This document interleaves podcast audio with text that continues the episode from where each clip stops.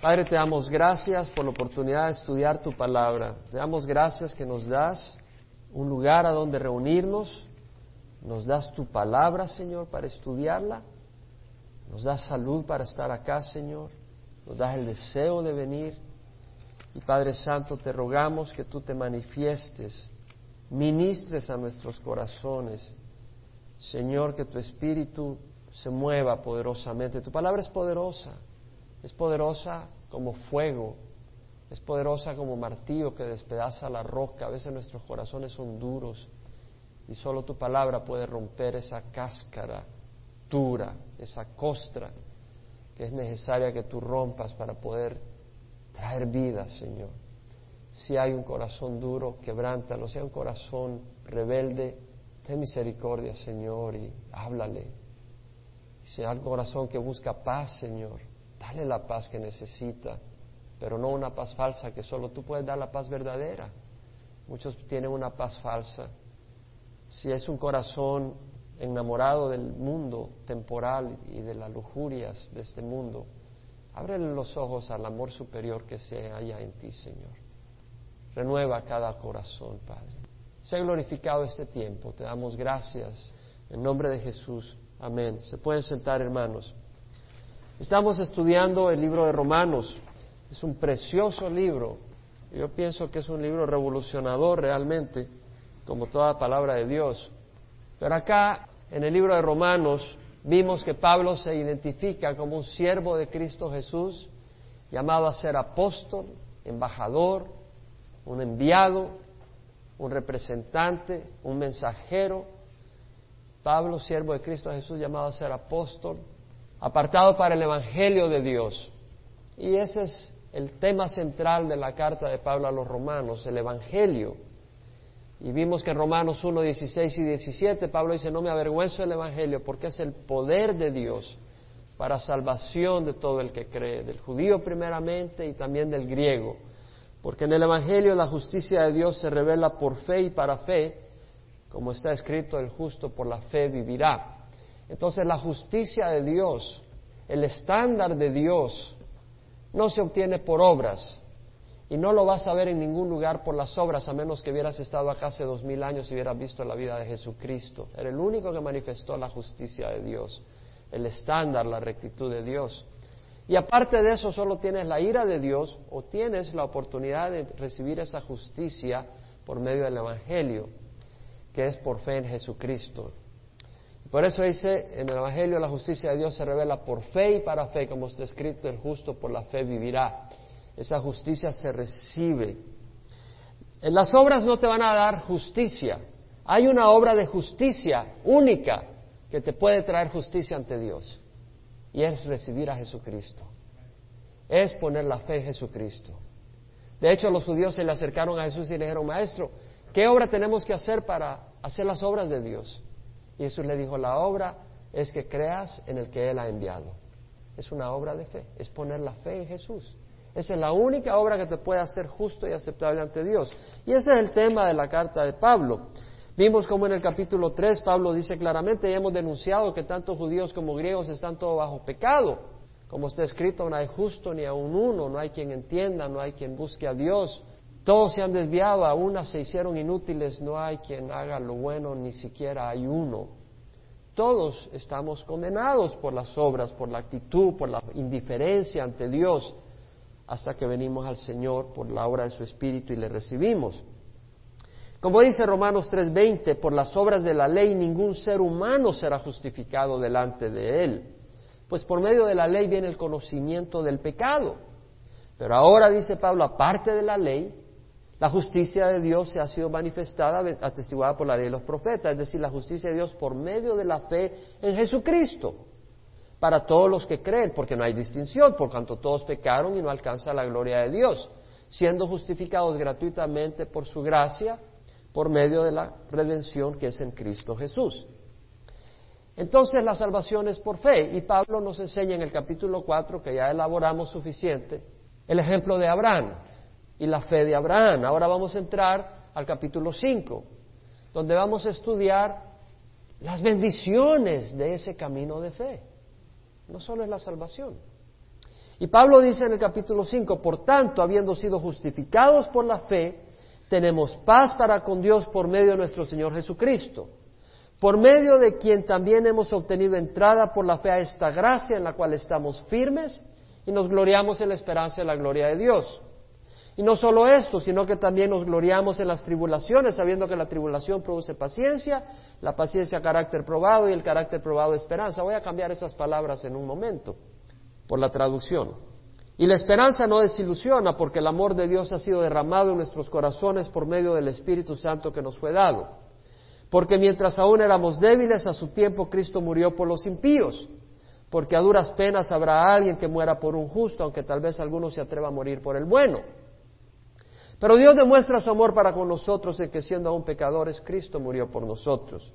Entonces, mucho más, habiendo sido ahora justificados por su sangre, seremos salvos de la ira de Dios por medio de él, porque si cuando éramos enemigos fuimos reconciliados con Dios por la muerte de su Hijo, mucho más, habiendo sido reconciliados, seremos salvos por su vida. No solo esto, sino que también nos gloriamos en Dios por medio de nuestro Señor Jesucristo, por quien ahora hemos recibido la reconciliación. Bueno, yo preparé hasta el versículo 21, pero Hoy me di cuenta que era imposible cubrir hasta el, ciclo, hasta el, círculo, hasta el versículo 21, porque hay tanta riqueza que no quiero pasar rápidamente estos versículos del 1 al 11. Eh, el versículo 1 y 2 ha sido uno de mis favoritos, lo he memorizado antes y lo he escudriñado, pero ahora lo escudriñé un poco más. Y los, y los siguientes. Pablo dice, habiendo sido justificados por la fe, tenemos ahora paz para con Dios por medio de nuestro Señor Jesucristo, por medio de quien tenemos entrada por la fe esta gracia en la cual estamos firmes. Y dice Pablo, y nos gloriamos en la esperanza de la gloria de Dios, habiendo sido justificados por la fe, habiendo sido declarados justos, habiendo sido hechos justos por la fe, no por las obras, tenemos paz para con Dios. La King James Version, la New King James Version, la New American Standard, la New International Version dice peace with God, paz con Dios. Tenemos paz con Dios. Interesante, le preguntas a alguien, ¿estás listo para morirte? No estoy listo, todavía. Quiere decir que no estás en paz con Dios. Todavía le debes. Todavía eres un criminal ante Dios. Por eso tienes miedo de morir. Pero Pablo dice, hemos sido justificados por la fe, por, lo tanto tenemos paz con Dios. La palabra paz, Irene, quiere decir armonía, tranquilidad, ausencia de ira y destrucción asociada con la guerra. ¿Por qué tenemos paz con Dios? Porque Dios no tiene nada en contra nuestra. Un gobierno de un país está en paz con otro país cuando no se tienen nada en contra. No, tú me quitaste este pedazo de tierra, no, te, te, el ejército. No, pero con Dios, a través de la fe, Dios no tiene nada, absolutamente nada en contra nuestra. ¿Estamos entendiendo esto? Es que es un concepto revolucionario para el hombre, aún para los que ya hemos caminado con el Señor. Siempre nos volvemos a resguardar en una relación basada en las obras. Pero no, el Señor dice, no tiene nada en contra nuestra, nada malo en nuestros archivos celestiales. Hay una barrera que le impide subir a esos archivos las cosas que hacemos que no corresponden. Esa barrera es la sangre de Cristo Jesús. Tiene que pasar por la sangre de Cristo Jesús. Si le pertenecemos, esa sangre está ahí, cubriéndonos. No sube a los archivos celestiales. Todo lo malo ha sido borrado. Jesús impide que nuestras padres lleguen al Padre porque su sangre las borra. Como dice Hebreos 10, 19, tenemos confianza para entrar al lugar santísimo por la sangre de Jesús. Ahora, un criminal, un asesino, un ladrón, un estafador, no tiene paz con el gobierno hasta que lo capturan y pagan la condena o lo ponen en la silla eléctrica. ¿Cierto? Es decir, si tú has violado o has asesinado, o eres un ladrón, o eres un estafador, el gobierno no está en paz contigo. Te persiguen hasta que te agarren y te meten preso o te meten en la silla eléctrica. Pero nosotros estamos en paz con Dios. Habiendo sido justificados por la fe, tenemos paz con Dios. Eso es algo increíble, porque nos conocemos, ¿verdad? Sabemos, tú puedes venir acá con la cara de santito, ¿verdad? ¿Cómo estás, hermanito? Dios te bendiga. Sí, y acabas de decir no sé cuántas cosas en el freeway. Y te sientes mal, te sientes mal por esas cosas. Si no te sientes mal es porque nunca has recibido al Señor. Pues te sientes mal y la has regado.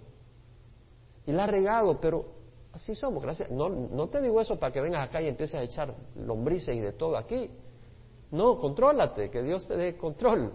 Pero el punto que estamos haciendo es que es increíble que Dios tenga una paz con nosotros, no tenga nada en contra.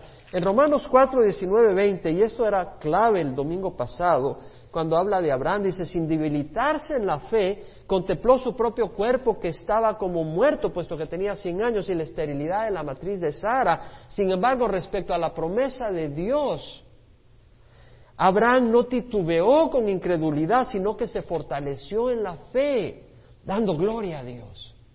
Entonces Abraham vio su cuerpo muerto prácticamente y que Dios le había prometido un hijo y Abraham no titubeó con incredulidad sino que se fortaleció en fe, dando gloria a Dios. Y nosotros podemos fortalecernos en fe y decir, sí, Dios está en paz conmigo. Dios y yo estamos en armonía. A pesar de que tuve un mal pensamiento, a pesar que perdí la paciencia, a pesar que dije que lo que no debía decir, Dios me mira con una paz, un amor y una armonía. Dios no está enojado conmigo. Si tú has recibido a Cristo Jesús, Dios no está enojado contigo. Si tú no has recibido a Cristo Jesús, arrepiéntete porque la ira de Dios está sobre ti. Ya estudiamos eso. Porque Dios es justo. Ahora, Pablo dice, estando eh, plenamente convencido que lo que Dios había prometido poderoso era también para cumplirlo. Eso era lo que confiaba Abraham. Dios había prometido, por lo cual le fue contado por justicia. Romanos 4, 21, 22. Abraham había creído la promesa de Dios antes de ser circuncidado, antes de la obra de la ley, antes de la obra de una orden, simplemente por fe él creyó y fue declarado justo.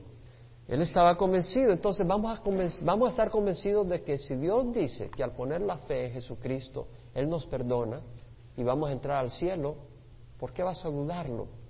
Parece increíble, puedes dudarlo, y no tener vida eterna. O puedes creerlo y tener vida eterna. Estudiamos eso la semana pasada.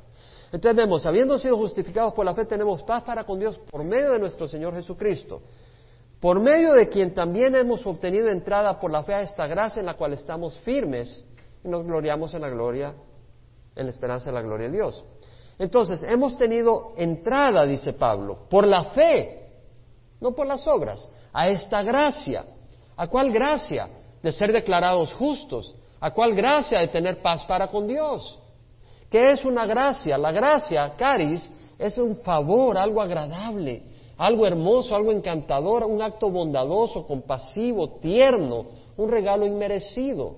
¿Y cómo no vamos a decir que es un regalo inmerecido, algo tierno, algo compasivo, algo precioso, algo maravilloso, algo excelente, el que Dios nos declare justos y haga la paz con nosotros que estábamos totalmente perdidos indiferentes y violando su ley a diestra y siniestra. Entonces Pablo dice, eh, por medio de quien hemos tenido entrada por la fe a esta gracia en la cual estamos firmes. Pablo está diciendo, yo estoy firme, inmovible, sin titubear, sin vacilar, que yo tengo acceso a los favores de Dios y a la aprobación de Dios por lo que Jesús hizo en la cruz y no por mis obras. Y de ahí nadie me mueve. ¿Y sabes por qué es importante esto? Porque va a venir Satanás a decirte, tú eres un sinvergüenza.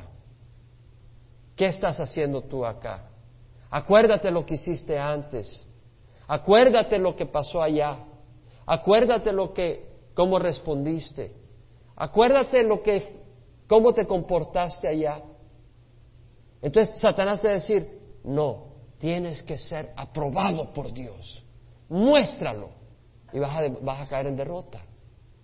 Aunque lleves 30 años de caminar con el Señor, vas a caer en derrota.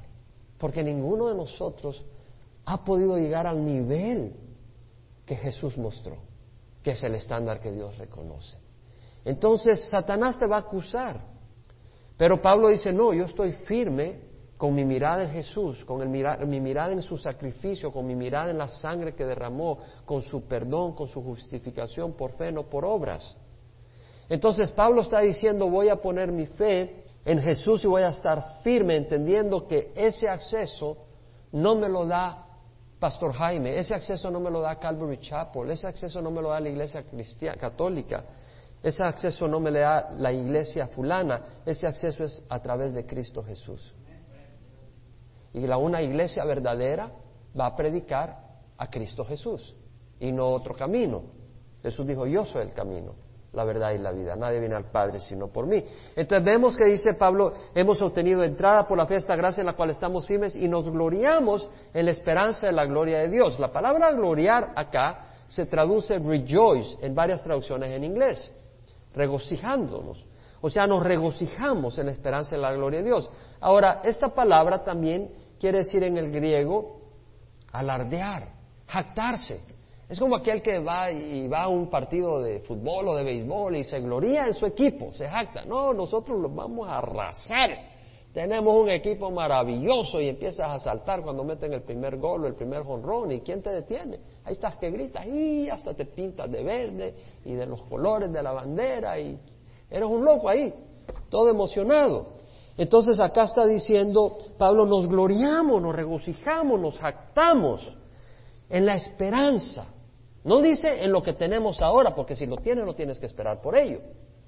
En la esperanza, en algo futuro, nos jactamos en la expectativa, en algo que sé que va a ocurrir, en la esperanza de la gloria de Dios.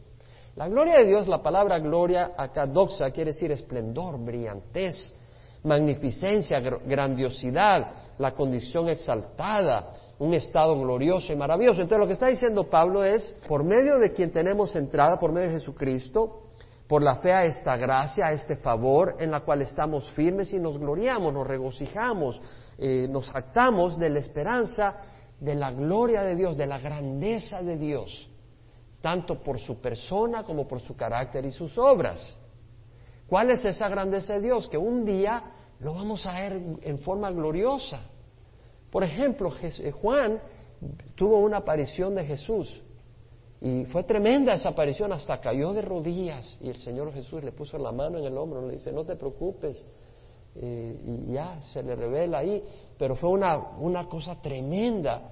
Eh, en Apocalipsis vemos manifestaciones de Dios y vamos a ver a Jesús en toda su gloria. Sabemos que Pedro, Juan y Jacobo vieron a Jesús en la forma gloriosa en el monte de transfiguración y fue algo muy lindo, muy hermoso. Eh, a Jesús verlo con esa gloria, a su amigo, a su maestro, a su salvador y verlo con esa condición gloriosa, eh, fue una gran experiencia. Entonces sabemos de que Pablo está diciendo que nosotros podemos gloriarnos de que un día vamos a ver a, Dios en toda su gloria. Pero también quiere decir que vamos a ver su bondad y su gracia hacia nosotros, porque esa es una parte de su gloria, su grandeza, su carácter, su generosidad. Vamos a ver el cielo glorioso que un día vamos a heredar. Eh, vamos a recibir un cuerpo glorioso que Él nos va a dar, un cuerpo superior, inmortal, libre de enfermedad. Vamos a ver un cuerpo sin tendencia al pecado. Vamos a tener una condición exaltada y gloriosa que vamos a heredar. Entonces cuando dice nosotros nos gloriamos en la esperanza de la gloria de Dios, está diciendo nosotros nos regocijamos, celebramos por lo que ahora no vemos, que un día vamos a ver, y es a Dios en toda su gloria, y también vamos a ver la gloria de Dios que se va a manifestar a través de su generosidad, dándonos un cuerpo resucitado, un cuerpo glorioso, vamos a ver la nueva Jerusalén, va a ser algo maravilloso. Entonces Pablo está diciendo, nos gloriamos en la gloria, en la esperanza de la gloria de Dios, pero luego viene algo adicional. Y dice, y no solo esto, sino que también nos gloriamos en las tribulaciones. Ahí no oigo amén. ¿Verdad? Eh, porque nos falta entendimiento. Y por eso estamos estudiando la palabra, para adquirir entendimiento. Pablo dice, nos gloriamos en las tribulaciones, sabiendo que la tribulación produce paciencia y la paciencia carácter probado y el carácter probado esperanza y la esperanza no desilusiona. Ahora vamos a entrar en esto. Nos gloriamos en las tribulaciones. la palabra tribulación acá, y de nuevo gloriarse es la misma palabra en el griego que la anterior. Nos regocijamos, hacemos alarde. ¡Ey, tribulación! Nadie de nosotros le hace así, ¿verdad? Pero Pablo dice, nos gloriamos en las tribulaciones. Vamos a ver por qué dice Pablo eso. Dice Pablo, nos gloriamos en... Híjole, ¿para qué vine este domingo a la iglesia? Dice usted. Vamos a ver, vamos a ver, vamos a entender. La palabra tribulación es aquí quiere decir presión, aflicción, angustia, presionamiento, sufrimiento presionante. Entonces Pablo dice, nos gloriamos en las tribulaciones. A ver, sabiendo que la tribulación produce paciencia. La palabra saber acá, ido, de, ahí, de ahí viene video, ver, percibir con los ojos, percibir con cualquier sentido algo. Es decir, nos gloriamos en las tribulaciones viendo, entendiendo, comprendiendo en nuestra mente que la tribulación produce paciencia. Es decir, produce como una fábrica que produce algo, como alguien que está forjando en el fuego un juego de cuchillos y su trabajo produce algo. La tribulación, como una fábrica, tiene un fruto, un producto, y ese producto es paciencia. Pero no me gusta la palabra paciencia. De hecho, la palabra se traduce en la New King James Version, la New American Standard y la New International Version perseverance, perseverancia, y creo que es una mucho mejor palabra. La palabra quiere decir, se puede traducir paciencia, algunas traducciones, pero también quiere decir la virtud de resistir y perseverar sin darse por vencido. La constancia en circunstancias adversas. El no desviarse de un propósito determinado. La New Living Translation y la English Standard Version tiene una palabra que me gusta más, endurance, que no hay una palabra equivalente en el español, creo yo. Pero tiene que ver algo así como cuando tú estás haciendo ejercicio y adquieres más resistencia. Por ejemplo, si tú haces ejercicio todos los días y corres unas 10 millas, por ejemplo, entonces tú tienes más resistencia. Eh, si vienes aquí a poner sillas, pues, como poner plumas. Pero si no haces nada de ejercicio por tres meses y vienes a poner sillas después de poner la primera, espérate, déjame sentarme y te sientas en las gradas sin ninguna condición física. Entonces tú puedes obtener endurance, es decir, condición, esa es la palabra que yo encuentro, condición física. Entonces, esa endurance es la habilidad de soportar prolongadamente un dolor, un esfuerzo, la adversidad, las circunstancias difíciles. Es como un músculo espiritual que se ejercita y se, y se incrementa por el poder del Espíritu Santo cuando somos obedientes en la aflicción y no nos hacemos para atrás. Es decir, de ti depende que tú quieras hacer ejercicio. Yo hago ejercicio seis veces a la semana en mi bicicleta. Son 50 minutos. Y no siempre tengo ganas de hacerlo. Y cada vez más me cuesta más, cada vez que pasan los años, me cuesta más hacerlo. Pero lo hago porque quiero tener la condición física de estar saludable lo suficientemente para poder servir al Señor. Es mi deseo, poder seguir, servir al Señor. No quiero que mi salud se me agote, porque quiero tener energía cuando viajo, cuando estoy aquí, esto, el otro. Es una condición física. El ejercicio te da mayor capacidad de resistir con el tiempo, con el esfuerzo. Y así la tribulación te da una capacidad espiritual para resistir la adversidad. ¿Qué quiere decir eso? Bueno, la condición física es deseable porque te permite subir montañas y disfrutar bellos paisajes que no verías allá a la base de la montaña.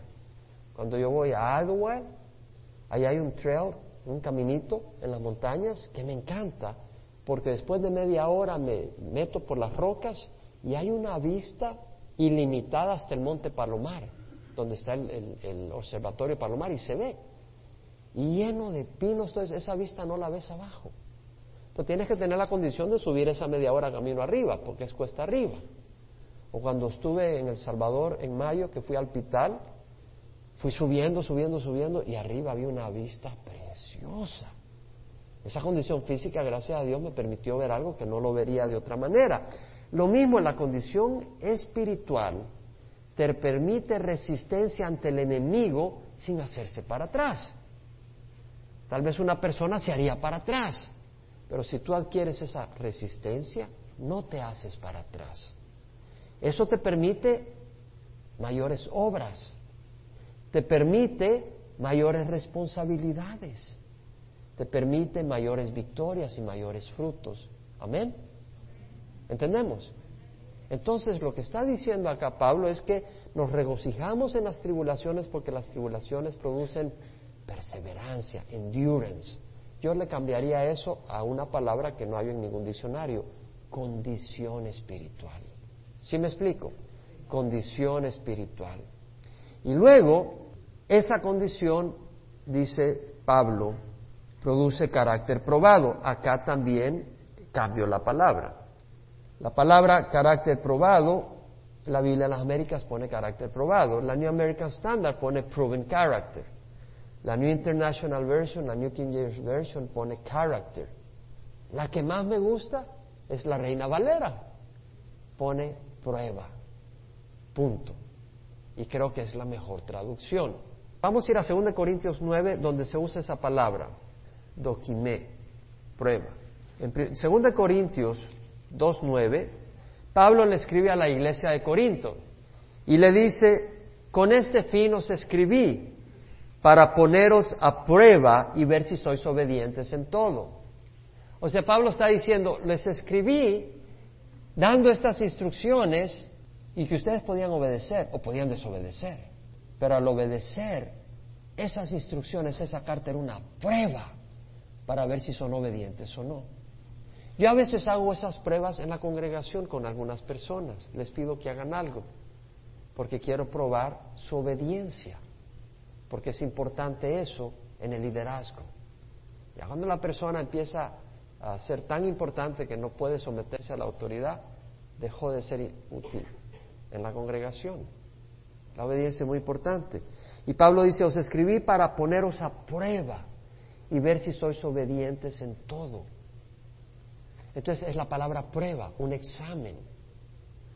La palabra acá quiere decir un examen, un test en la forma activa, pero también puede significar evidencia.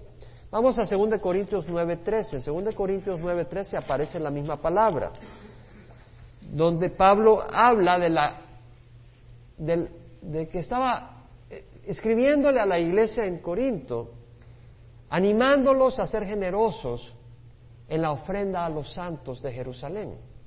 Y les dice, por la prueba dada por esta administración, glorificarán a Dios por vuestra obediencia a vuestra confesión del Evangelio de Cristo y por la liberalidad de vuestra contribución para ellos y para todos. O sea, Pablo está diciendo que esa ofrenda de amor sería una prueba, una evidencia a través de ese ministerio que permitirá que glorifiquen a Dios, porque esa es una evidencia a través de, ese a través de, esa obediencia de la confesión del Evangelio de Cristo, es decir, que realmente son siervos de Dios, porque el Evangelio ha tocado hasta sus billeteras. ¿Me explico? Y cuando el Señor toca hasta tus fondos económicos, quiere decir que realmente ha tocado tu vida, porque generalmente eso es lo que uno suelta por último. Y eso, te voy a decir algo, si vas a una iglesia y están detrás de tu billetera, no la sueltes, salte de esa iglesia. Ayer iba con una pareja muy linda y me estaban compartiendo cómo en cierto lugar en donde estaban antes les decían que tenían que dar, y el dar es bíblico, pero no a la manera en que se lo decían. Y les decían de que después de 15 veces que le decían que tenían que dar, si no daban, le decían que se iban a condenar. Y luego otra persona que iba conmigo en el carro me estaba contando que efectivamente, que en su país llegaban unas personas a darles cosas a los niños humildes y pobres, pero también les pedían el diezmo. Y, ya hemos hablado del diezmo. Acuérdese que el dar es bíblico, pero no de esa manera. Entonces les pedían el diezmo y, y les decían que si no se iban a condenar, que para salvarse tenían que dar el diezmo. Entonces eso no es nada bíblico. Pero, sin embargo, si tú sigues al Señor, te va a tocar todas las áreas. ¿Sí me explico? Casi no oigo el amén.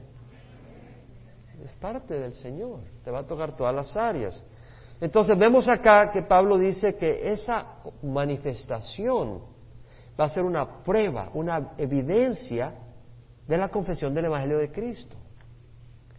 En 2 Corintios 13, 3, vuelve a usar la misma palabra Pablo. Puesto que buscáis una prueba del Cristo que habita en mí, de nuevo la misma palabra, doquime.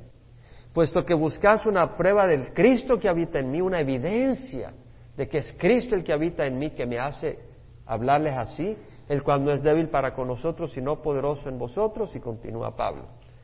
Entonces vemos que la palabra prueba es una evidencia. Entonces, para mí, entendimiento, una mejor traducción es la Reina Valera. Una prueba, no carácter probado, ni carácter. Entonces, lo que está diciendo Pablo es, nos gloriamos en las tribulaciones sabiendo que la tribulación produce condición física espiritual, condición espiritual, una resistencia que te permite afrontar mayores retos y poder ser más útil. Ya eres una persona con mayor fortaleza espiritual, mayor madurez espiritual para ser usado en mayores alcances, en mayores batallas.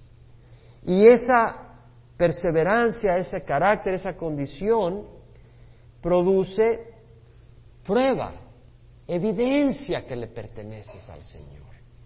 ¿Sí me explico? ese comportamiento, esa resistencia, esa condición, es una prueba que le pertenece al Señor.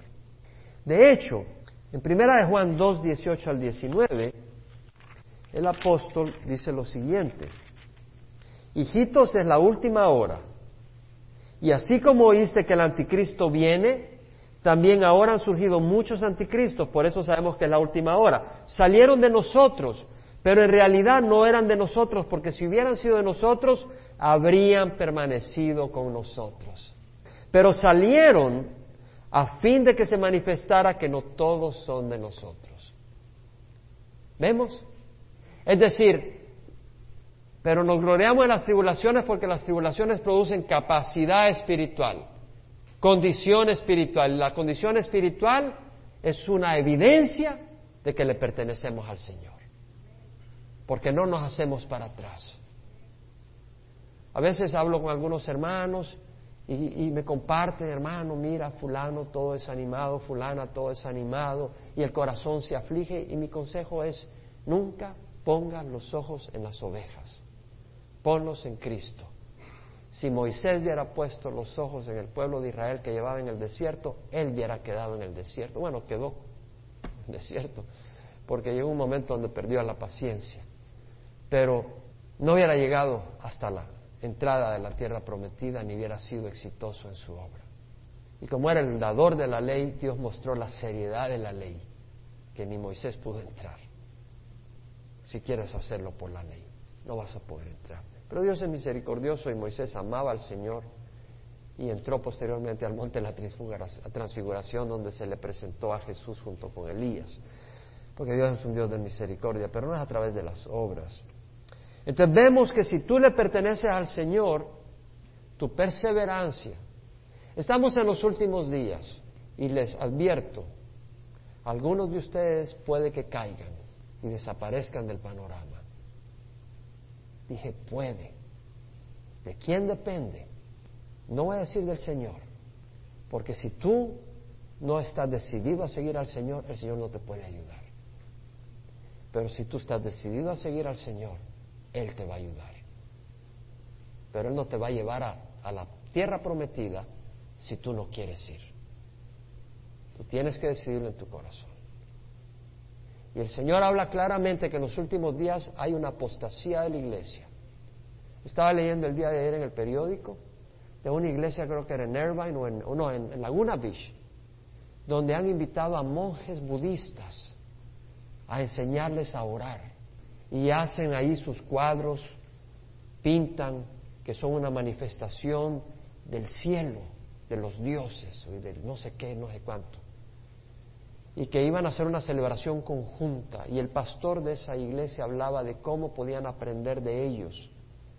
Digo, qué triste que Cristo y la palabra de Dios no sea suficiente y tengan que recibir a budistas, monjes budistas, para que los iluminen. Eso es un extremo, aunque ellos no se dan cuenta que es un extremo, pero empieza con una pequeña desviación. Una pequeña desviación, un pequeño descuido lleva a gran destrucción. No empieces con una pequeña desviación. Se firme en la fe. Entonces vemos acá que luego Pablo dice, la esperanza no desilusiona, porque el amor de Dios ha sido derramado en nuestros corazones por medio del Espíritu Santo que nos fue dado. Sé que estoy dando una enseñanza que demanda atención e interés, pero si tú la recibes y la estudias y después de este servicio la aplicas y la aprendes, va a ser de gran bendición en tu vida. Dice la palabra, la esperanza no desilusiona. La palabra desilusionar acá es avergonzar, ponerte vergüenza. Es decir, la esperanza, el carácter probado produce esperanza. Es decir, bueno, la prueba, eh, esta prueba, eh, se nos olvidó incluir la esperanza. Es decir, la tribulación produce el sufrimiento, la presión, produce endurance, perseverance, es decir, condición espiritual. Y esa condición espiritual nos lleva a una prueba, la prueba de que somos realmente del reino de Dios porque hemos perseverado. Y esta prueba, esperanza. Ahora, la esperanza, ¿cómo produce la prueba esperanza? Yo no entiendo todo, pero sí puedo aceptar lo que el Señor me enseña. Y lo que me enseña acá es que en la prueba Dios me va a dar esperanza si yo me quedo ahí la esperanza que necesito para sostenerme en la prueba.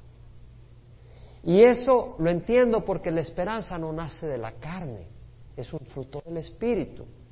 En Romanos 15, 13, Pablo dice, el Dios de la esperanza os llene de todo gozo y paz en el creer, el Dios de esperanza, es un Dios de esperanza, os llene de todo gozo y paz en el creer, para que abundéis en esperanza por el poder del Espíritu Santo. La esperanza es a través del poder del Espíritu Santo. El Espíritu Santo, cuando tú dices, Señor, yo estoy contigo hasta el último, cuando tú dices eso, el Señor en la prueba, vas en la tribulación, Dios te va a producir esa condición espiritual. Y en esa condición espiritual va a reflejar y manifestar que tú le perteneces y en esa condición, en esa prueba, en esa tribulación te va a dar la esperanza que necesitas para perseverar por el poder del Espíritu Santo. Pero Pablo dice, pero la esperanza no desilusiona. La palabra desilusionar acá es avergonzar. Es como quien alguien diga, ok, les cuento que viene el presidente de mi país a celebrar mi cumpleaños a mi casa. De veras, sí, ya somos amigos, somos guates ahí, grandes camaradas. De veras, sí. Te invito para que vengas. ya, ya todo el pueblo, de veras, sí, avisaron al pueblo, limpiaron las calles de la ciudad, pusieron guirnaldas en los postes, los árboles, ya la casa la pintaron, llegó su cumpleaños, ya todo el mundo está ahí, espérate que ya viene el presidente, ¿a qué hora va a venir? A las tres. Llegan las tres y nada, nada en el aeropuerto, a las tres y media, nada, las cuatro, ¿y qué pasó? Bueno, a saber, no sé qué pasó. Me deja de poner rojo, todo avergonzado. O tal vez tú dices, no, la muchacha fulana, oh, la, la, que fue reina del pueblo, sí, ella es mi novia y viene y ya nos vamos a, de veras, vamos a ir a recibir al aeropuerto. Ya vas ahí con todos tus amigos a recibir a esta muchacha que es muy linda, una muchacha tremenda, una buena mujer. Y, viene y se baja del avión y hola, hola, y te pasa, pero ni te voltea a ver. Todo rojito, todo avergonzado que ni te voltea a ver. Pero aquí lo que dice Pablo es que nuestra esperanza en Dios no nos va a traer vergüenza. Dios va a decir, Jesús va a decir, hey, Él me confesó ante mí, los hombres, Él es mío, yo lo confieso ante mi Padre. Hacer eso el Señor. Pero no dice, mira que no dice, la esperanza no desilusionará. Dice, la esperanza no desilusiona en el presente. Y lo que está queriendo decir es que si bien no desilusionará en el futuro, porque veremos la promesa hecha realidad, aún en el presente Dios hace algo para que no estemos ahí todos flojos, avergonzados, eh, como quien dice, bueno, ¿y tu fe? ¿Y tu esperanza? No, ya Dios nos da algo ahora para que no nos avergoncemos de esa esperanza. ¿Qué nos ha dado? La esperanza no desilusiona porque el amor de Dios ha sido derramado en nuestros corazones por medio del Espíritu que nos fue dado. El amor de Dios ha sido vertido en nuestros corazones por medio del Espíritu Santo que nos fue dado. ¿Qué está diciendo Pablo? Que el Espíritu Santo es un regalo de amor de Dios a nosotros. Lo que está diciendo Pablo acá es que Dios ha derramado en nuestros corazones el amor a través del Espíritu Santo. El Espíritu Santo es un regalo de amor, de varias maneras. Número uno, nosotros hemos nacido en la carne y somos hijos de la oscuridad hasta que recibimos a Jesucristo. Pero ¿qué dice el Señor? ¿Qué le dijo a Nicodemo? Es necesario que nazcas del Espíritu, que nazcas de nuevo. Si no naces de agua y de Espíritu no puedes entrar al reino de los cielos. Entonces el Espíritu Santo te da un nuevo nacimiento te hace nacer de nuevo, es la obra del Espíritu Santo. El Espíritu Santo también nos revela el amor de Dios que Dios tiene por nosotros. Para poder entenderlo se necesita el Espíritu Santo. Y es como una, una persona que le dice, eh, le revela todo el amor que le tiene a alguien. Eso, el decirle eso, el revelarle ese amor, es una muestra de su amor. ¿Sí me explico? Esas palabras dulces, yo te amo, yo te quiero, eh, todas esas palabras dulces, es una muestra de amor. Y el Espíritu Santo nos revela el amor que Dios tiene a nosotros como una muestra de su amor. El Espíritu Santo también nos da entendimiento de las promesas de Dios. Y esa es una muestra de amor de Dios. Es como un padre que le dice a su hijo, mira, eh, yo he trabajado y, y, cuando me vaya te quiero dejar esto y lo otro porque te amo y, te, está, te, está, mostrando todo lo que te quiere dar. Y, Dios nos está mostrando a través del Espíritu Santo todo lo que nos quiere dar. Y Dios nos guía a través del Espíritu Santo. El Espíritu Santo es una guía como un padre que guía a sus hijos. Y el Espíritu Santo no nos condena, pero nos da convicción de pecado, nos corrige. Como un padre que su hijo necesita corrección, ¿verdad? No dice te vamos a poner en el pelotón de fusilamiento porque dice el alma que peque morirá, te vamos a matar. No, el Padre viene y está guiando y corrigiendo a su Hijo, no lo condena. El Espíritu Santo habita en nosotros, esa es una muestra de amor.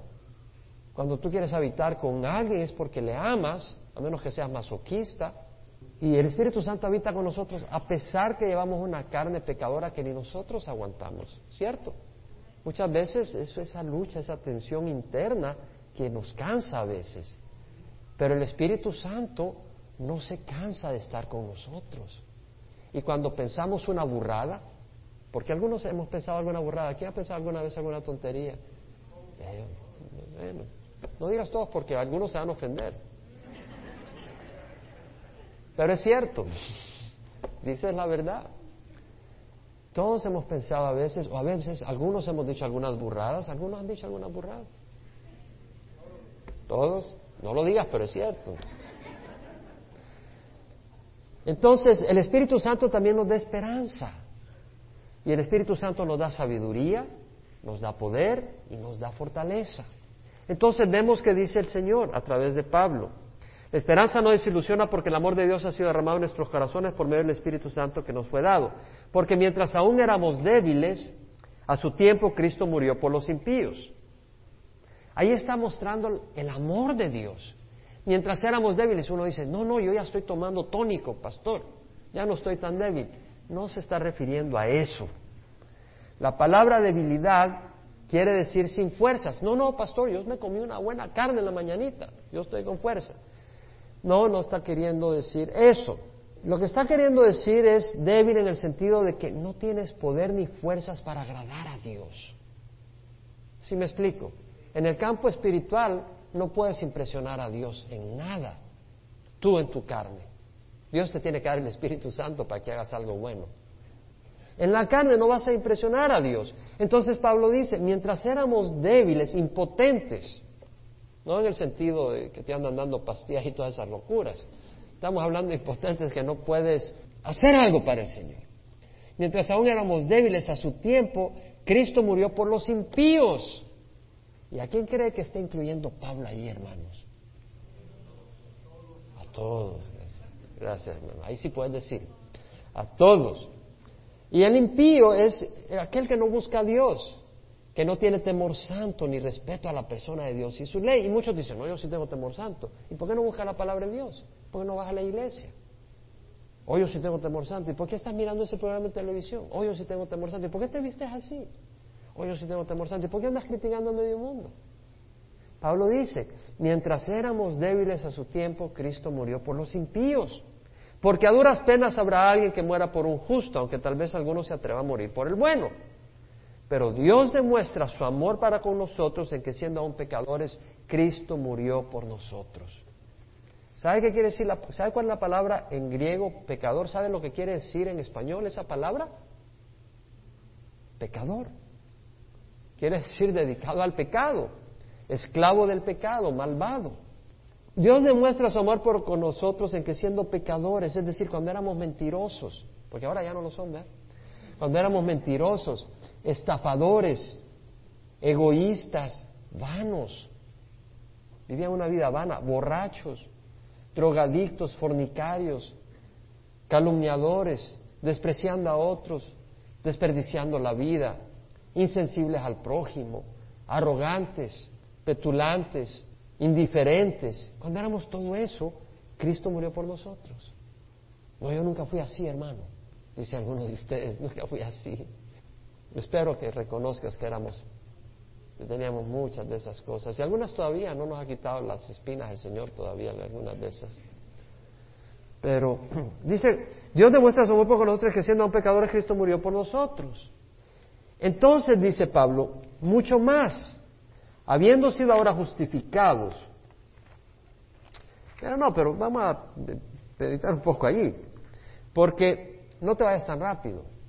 Cuando tú vas a comprar un carro, tú estás dispuesto a pagar el costo del carro, ¿no? Espero, ¿no? No que te estafen, pero estás dispuesto a... Pero te fijas si, si tiene llantas, te fijas si trabaja el motor, te fijas si el sistema eléctrico funciona. Pues si no funciona el motor, la carrocería está picada y el sistema y, el, motor no funciona, la carrocería está picada, el sistema eléctrico no funciona, hasta te van a pagar para que lo lleves al yonque, ¿no? te van a pagar para que te salgas de él, para que lo vayas a votar. Pero Dios, cuando tenemos una naturaleza odiosa, entiéndelo, es que a veces no, no entendemos las cosas. Cuando Dios dice pecadores, eh, nosotros a veces no lo entendemos. Sí, todos somos pecadores. No, no, eso quiere decir una naturaleza odiosa a Dios. Una naturaleza apestosa a Dios, ¿entendemos? Ofensiva, repulsiva, a un Dios santo y puro. Y así Dios dio lo mejor por nosotros, dio a su Hijo Jesucristo. El amor de Dios a nosotros no es un amor ciego, porque algunos de nosotros podemos amar a alguien porque estamos ciegos, ¿sí me explico? Y cuando se nos quita la venda, le damos la espalda. Ese no es el amor de Dios. Entonces vemos que el amor de Dios a nosotros no es ciego. Tampoco es un amor que ama la condición apestosa de la que venimos, pero es un amor que nos ama tomándonos siendo basura porque tiene el plan de transformarnos y hacernos a la imagen de su Hijo Jesucristo. Ese es el amor de Dios. Entonces, Pablo dice, Dios demuestra su amor para con nosotros en que siendo aún pecadores, Cristo murió por nosotros. Entonces, mucho más, habiendo sido ahora justificados por su sangre, seremos salvos de la ira de Dios por medio de él. Lo que está diciendo es, si cuando éramos odiosos, cuando éramos apestosos, Dios dio su vida, Dios dio a su Hijo Jesucristo, derramó su sangre, ahora que le hemos pedido perdón, ahora que Él abrió nuestros ojos y le decimos, Señor, perdónanos, yo estaba viviendo una vida separada de ti, quiero obedecerte, quiero seguirte. Y en el proceso caes, en el proceso te quiebra la nariz. Pero si Él dio su sangre por ti y tú quieres seguirle, ¿tú crees que habiendo dado su sangre, ahora que tú has venido a Él y ahora que Él te ve como su hijo, Él va a derramar su ira para destruirte? Eso es lo que está diciendo. Mucho más, habiendo ahora sido justificados por su sangre, seremos salvos de la ira de Dios por medio de Él. Porque si cuando éramos enemigos fuimos reconciliados con Dios por la muerte de su Hijo, mucho más habiendo sido reconciliados seremos salvos por su vida. Lo que está diciendo Pablo es que Jesús murió para traernos paz con Dios. Si Jesús, muerto el cadáver ahí, trajo reconciliación, ahora que vive, ¿cómo no nos va a defender y salvar? Eso es lo que está diciendo. Y no solo esto, sino que también nos gloriamos en Dios por medio de nuestro Señor Jesucristo, por quien ahora hemos recibido la reconciliación. Yo le invito a que usted medite en esto, porque es clave en la vida del cristiano lo que hemos estudiado hoy. Y para mí este estudio me aclaró algunas cosas, aunque siempre las había aceptado, pero por ejemplo cuando dice la tribulación produce paciencia, realmente paciencia no es la mejor palabra ahí, es condición espiritual. Y la condición espiritual, más que carácter probado, es una prueba, una evidencia.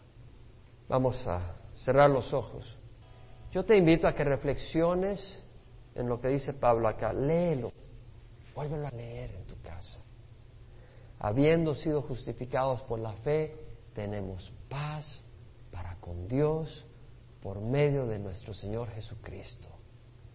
Por medio de quien hemos obtenido entrada por la fe a esta gracia en la cual estamos firmes y nos gloriamos en la esperanza y la gloria de Dios. Y no solo esto, sino que nos gloriamos en las tribulaciones, sabiendo que las tribulaciones producen perseverancia, condición espiritual, que me permitirán servir a Dios en mayores y grandes obras para su gloria. Y ahí me dará esperanza para perseverar. Y esa esperanza no es vacía, porque Él me ha dado su Espíritu Santo, Él mismo, para guiarme, para consolarme, para corregirme, para hacerme perseverar. Gloria a Dios. Ahí, dale gracias a Dios. Y si tú has estado confiando en tus obras, no sirven si no son por Cristo. Si son por el Espíritu Santo, gloria a Dios. Pero si tú estás esperando en una justicia por lo que tú traes a Dios, no vas a entrar. Lo que quiere decir es que lo que Jesús hizo en la cruz es suficiente. Recíbelo. Y si nunca has recibido a Cristo, pídele perdón a Dios y ora conmigo. Y recibe a Jesús. Padre, te ruego perdón por mis pecados. Hoy recibo a Jesús como Señor y Salvador de mi vida.